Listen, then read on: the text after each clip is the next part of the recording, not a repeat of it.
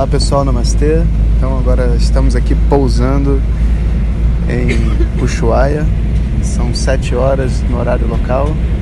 Aí no Brasil deve ser mais, quase umas nove da noite, umas oito. E realmente é uma paisagem estonteante. Até agora nessa viagem eu só senti calor, ainda não senti frio. Mas olhando pela janela, todas as, as montanhas são nevadas, né? Você encontra aquela mistura de terra e neve e que dá aquela sensação de paz, sabe? O que parece é que o Ushuaia é, tem muito esse elemento água presente na neve, presente nos lagos, nos rios que a gente consegue ver.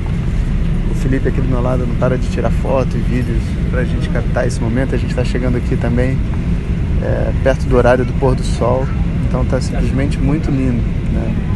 Eu não sei quais são os karmas que nos levaram aqui para Ushuaia, né? E, e, esse grupo também de pessoas que eu acho que estão com uma, com uma boa sincronicidade, né? Somos cinco aqui na equipe e curiosos para saber o que, que vai acontecer né, nessa terra, o que, que a gente tem para descobrir aqui e pode deixar que com certeza nós vamos contar para vocês, né? Parte da nossa missão aqui é trazer essa inspiração e essa visão de Ushuaia para todo mundo. A sensação que dá ao olhar essas, essas montanhas é de uma é um misto assim, sabe, de deslumbre, curiosidade e uma vontade de se unir a elas, sabe?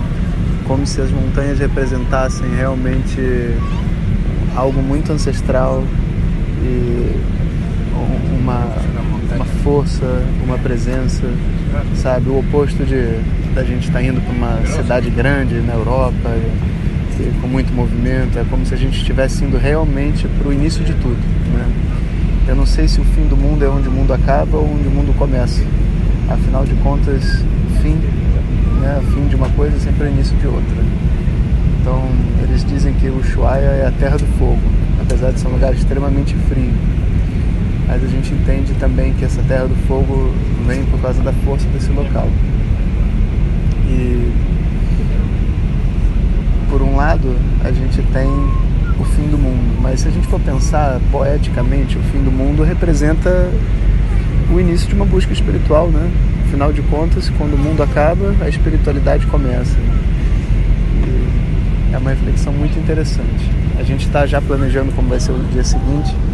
Estamos aqui cheio de dúvidas por onde começar, o que fazer. A gente não quer fazer uma viagem turística, a gente quer, sabe, poder realmente se conectar à natureza, se conectar aos lugares. E e a gente tem tempo, né? As pessoas vêm para cá geralmente com dois, três dias para fazer um monte de coisa. A gente vai ficar aqui mais de uma semana. Então a gente está pensando em fazer uma coisa por nossa conta amanhã, escolher um desses lugares e, passar o dia e ver o que, que vai acontecer. É, até agora a gente está bem. Felipe ficou um pouco enjoado no caminho, mas se recuperou. Eu consegui comer umas empanadas de verdura que tinha em Buenos Aires não sei como é que vai ser, porque vegetariano na Argentina sofre, né? Imagino. E, mas por enquanto eu estou sobrevivendo bem. Trouxe umas castanhas que já acabaram. E, mas a Sara disse que lá, na, lá em Ushuaia eles têm comida vegetariana também, porque tem um apelo muito grande espiritual esse local, né? Agora a gente está passando e está vendo um pedaço de mata verde com tanta árvore caída, né? Você está vendo, Felipe, ali? São árvores, né? Mas, mas você acha que é desmatamento ou é. Acho que é natural. Natural, né? Muito interessante. É, e agora a gente já está numa parte com bastante verde. E, evidentemente, para ter cidade tem que ter verde, né? Porque senão não tem comida. Bonito mesmo é ver esse contraste, né? Você vê a água, a cidade, a água, o verde, a montanha e o gelo, depois o céu azul. É realmente uma, uma visão desconcertante. A gente está se aproximando agora de pousar, provavelmente vocês vão pousar aqui comigo. O avião está balançando bastante, acho que deve ter muito vento aqui. E até agora também a gente não teve muito problema com os argentinos, né? O brasileiro tem esse preconceito, mas a gente está indo muito bem. Agora ele está fazendo uma curva. Olha, tem um iate, é um iate aquilo ali? O que cara vem fazendo um iate no Ushuaia, né? São é umas coisas que a gente não dá para entender. Bom. Cidade. Ela não é uma cidade pequena não, né? Parece que ela que ia ser só um vilarejo, mas quando a gente olhou já no Google Maps, a gente viu que ela tinha um porte, né? E agora passou um navio de guerra também, ali atrás. Um destroyer. E a gente está quase pousando. Tem uns barquinhos a vela, umas lanchas. Eu diria que deve ser uma cidade de médio porte, médio para pequeno porte. Não é uma cidade tão pequena, não. Engraçado que o que tinha na cidade era um presídio, né? O fim do mundo era onde eles colocavam os presos aqui na Argentina. Vai pausar, pera aí. Tá pausando. Manda uma chivaia. Eita, pausou. Aguenta aí. Segura aí que tá pausando.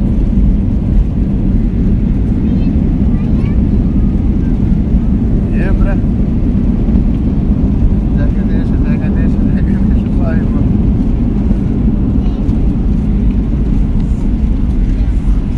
É, aqui na Argentina eles batem palma, olha só a palhaçada. Señoras y señores, bienvenidos a la ciudad de Ushuaia. Les solicitamos que permanezcan Olha lá, parabéns.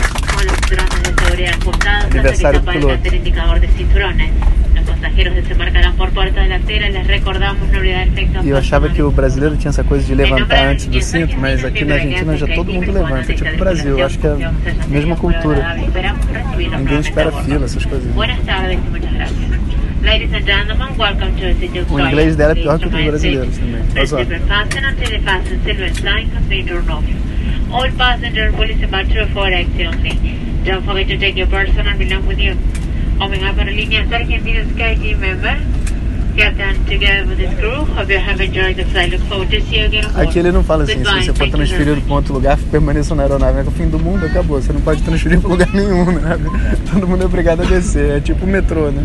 Essa é a estação final do avião. Pode descer porque não tem mais nenhum lugar para ir. E chegamos.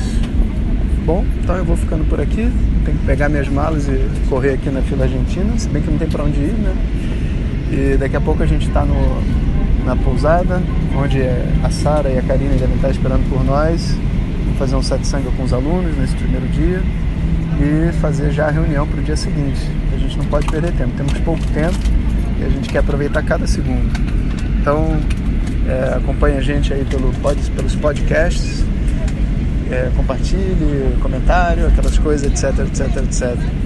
Um abraço a todos. Valeu.